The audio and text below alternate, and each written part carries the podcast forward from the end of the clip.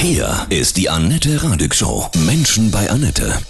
Panikrocker Udo Lindenberg wird heute 75 und Steffi Stefan ist der Bassist von Udo. Steffi hatte ich hier zu Gast beim Menschen bei Annette und heute wiederhole ich das Interview nochmal mit ihm. Guten Morgen, Annette. Über 50 Jahre stehst du mit Udo Lindenberg schon auf der Bühne. Seid ihr auch zu sehen im Film über Udo macht dein Ding. Wenn du dich so selbst vom Schauspieler gespielt siehst, wie ist das für dich? Komisch, grundsätzlich mal ist es erstmal komisch.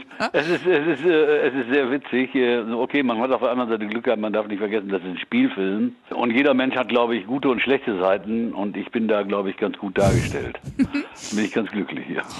Wie findest du so generell dieses Biopic über Udo und euch? Ist es gut geworden? Äh, ich finde, es ist gut geworden. Ich finde, es ist sehr sentimental. Es sind ein paar Sachen drin, die ich auch selber gar nicht wusste. Die tiefen Sachen von der Familie, das ist schon sehr, macht er sich sehr, sehr offen. Wobei er mir gesagt hat, er hat seine Schwester dann äh, gebeten, das auch freizugeben. Aber soweit ich weiß, bist du ja auch mit seiner Schwester zusammen gewesen und ihr habt einen Sohn zusammen, ne? Richtig, Marvin. Seid ihr echt alle Family. Toll.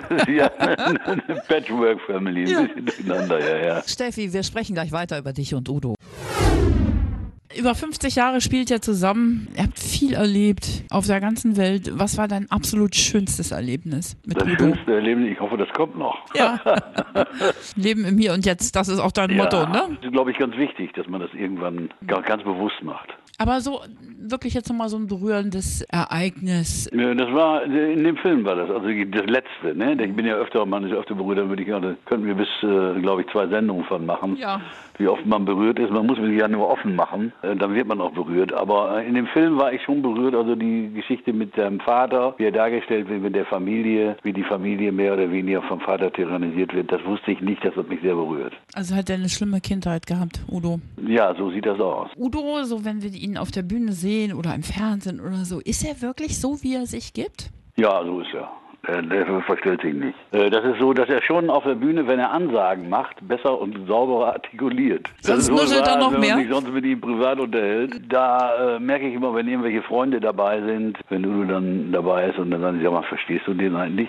Klar, wenn man 50 Jahre zusammen ist, versteht man sich auch. Läuft er denn privat so auch mal ohne Hut und ohne Brille rum? Kennst du ihn so? Selten, weil so oft gehen wir ja nicht schwimmen.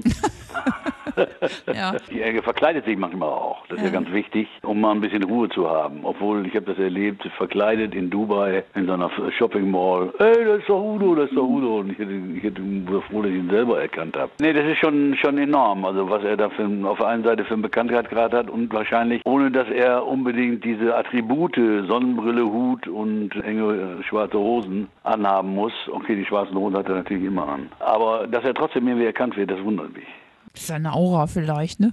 Vielleicht ist das die Aura, genau. Vielleicht sehen die Leute da sowas, was man normalerweise vielleicht nie sieht. Das erste Mal ist er mir damals bei Erich Honecker Sonderzug nach Pankow aufgefallen. Ne? Da kam er das erste Mal so in mein Bewusstsein. Wie hast du die Zeit damals empfunden? Ich weiß noch, dass wir äh, uns damals natürlich immer bemüht haben, in der DDR zu spielen. Als es dann, wir haben ja gespielt im Palast der Republik, aber die Tournee haben sie abgesagt. Das war dann einfach doch zu gefährlich. Also ich finde den Song wunderbar. Wund- Ja. Wie kann man äh, etwas kritisch durchleuchten und doch noch sehr, sehr witzig? Damit hat Udo auch Das ist ja sehr Freundschaft. Das war ja schon immer so bei ihm. Ne, er, nie der, er war ja nie der Mann mit dem großen Zeigefinger. Nee, da hat er schon die Mauer auch ein bisschen eingerissen, ne? Den Respekt vor dem Regime untergraben. Ihr habt so gerade in den 70ern ordentlich krachen lassen, ne? Andrea Doria und so. Hm?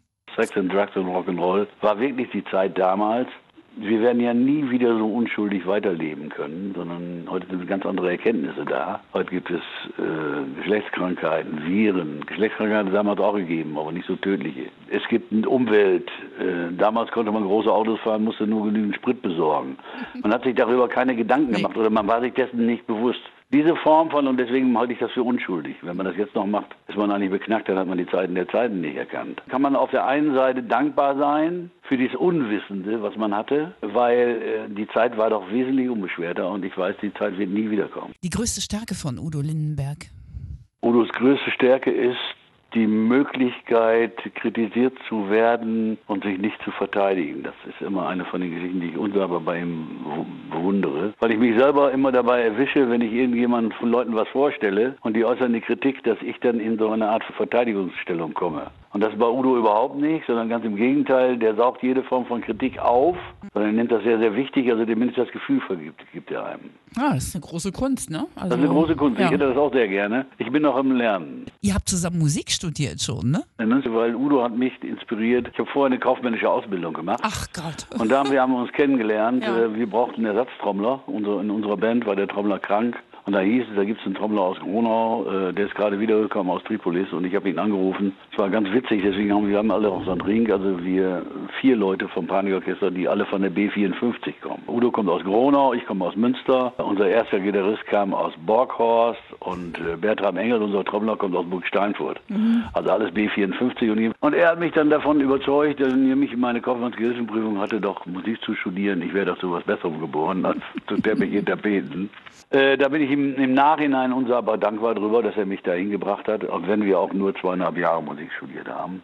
Egal. Und dann der Schule äh, verwiesen wurden mit den Worten von unserem damaligen Direktor, meine Herren Lindenberg und Stefan, wollen Sie weiter Ihre Hottentottenmusik machen? Krass. Oder sich ernsthaft um Ihr Studium kümmern? Das muss man sich mal vorstellen. Ja, zum Glück haben wir neue Zeiten. Steffi Stefan, der Bassist von Udo, heute zu seinem 75. Geburtstag.